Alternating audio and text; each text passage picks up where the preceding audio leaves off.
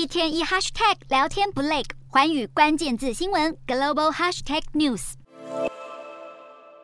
英国女王伊丽莎白二世的葬礼十九号将会隆重举行，前来吊唁的各国元首和政要预计将有约五百人。其中，日本皇室与伊丽莎白二世交情匪浅，使得日本德仁天皇将罕见与雅子皇后一起出席。这也将是德仁二零一九年登基以来首度出访海外。此外，许多欧洲国家的王室成员与英国女王有亲戚关系，包括西班牙、比利时和荷兰等国家的王室都将应邀前往。而除了英国，还有十四个大英国协王国成员也奉英国君主为虚位元首，因此包括纽西兰总理阿尔登、澳洲总理艾班尼斯和加拿大总理杜鲁道等政治领袖都已经获邀出席。在去年七大工业国 G7 峰会上，女王一句话让全场气氛顿时轻松起来。而美国总统拜登已经确认会出席英国女王的国葬，并且已经获得同意，将会搭乘总统座车野兽抵达现场。南韩总理尹锡悦也将出席，之后再转往美国纽约参加联合国大会。而土耳其总统埃尔段，还有曾形容女王是亲密盟友的法国总统马克宏，都计划将亲自现身致意。不过，作风有些争议的巴西总统波索纳洛表示自己将会获邀出席，引发议论。